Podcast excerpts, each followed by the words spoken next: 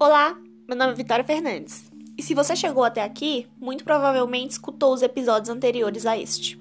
Bom, esse é o último episódio do podcast Maternidade no Cárcere, criado por estudantes da USP Leste como trabalho de finalização da disciplina Resolução de Problemas 1, ministrada pela professora Cristiane Kerches.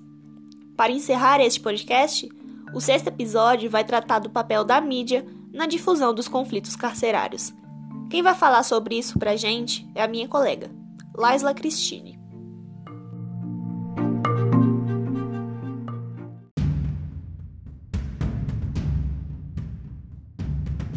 Atualmente, é possível identificar cada vez mais o afastamento da mídia da função de narrar e reportar para começar a intervir e opinar nas diversas situações apresentadas por ela. Com essa característica interessante, as grandes mídias, principalmente, têm ajudado a moldar a formação de opinião da sociedade, e isso não seria tão prejudicial se as informações divulgadas não fossem deturpadas. Notícias e reportagens exibidas na televisão, por exemplo, chegam para pessoas que nunca teriam a oportunidade de entender ou conhecer o assunto abordado, já que a maior parte das pessoas se informa pela mídia televisiva. Detentos destroem celas e queimam colchões durante rebelião em presídio de Guajará-Mirim. Rebelião deixa 57 mortos em presídio no Pará. PCC, a Irmandade dos Criminosos. São sempre esses os títulos das notícias mais difundidas quando divulgadas, sem que se denuncie a causa de rebeliões que são, muitas das vezes, o último recurso para que se atendam às reivindicações quanto à precariedade do sistema.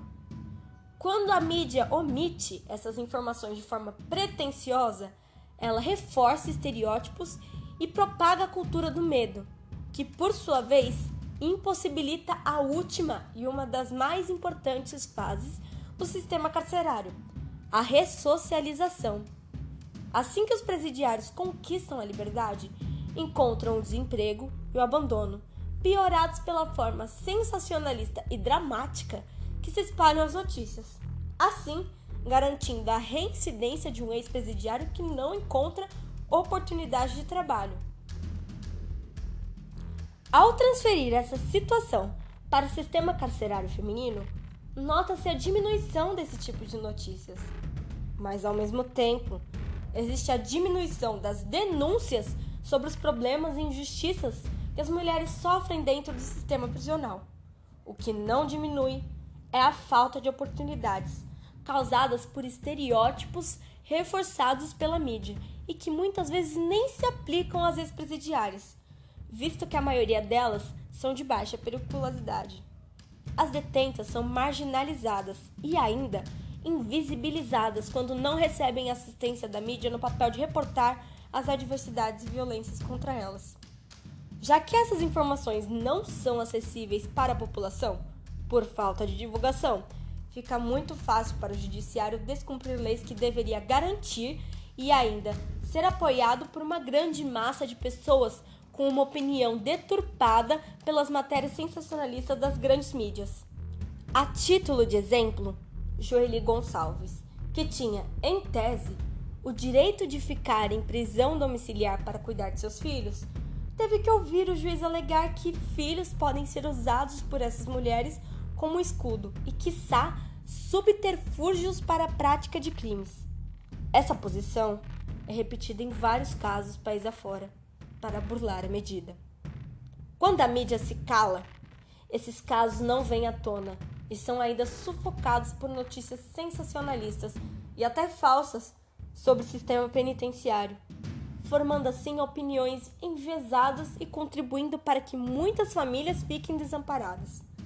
Visto que, segundo o Conselho Nacional de Justiça, 80% das mulheres presas são responsáveis pelo sustento da casa.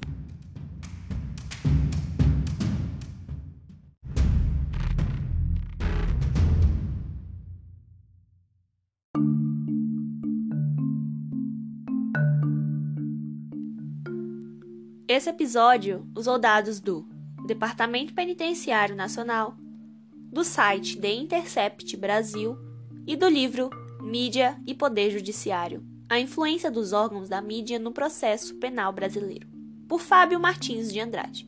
Todos esses links estarão na descrição. Bom, esse episódio foi o último de uma série que teve por objetivo a exposição de dados e situações enfrentadas por mulheres, principalmente as mães no sistema carcerário, por meio de um trabalho orientado pela professora Cristiane Kirches. Talvez vocês nos encontrem num projeto futuro, quem sabe. Por hora, ficamos por aqui.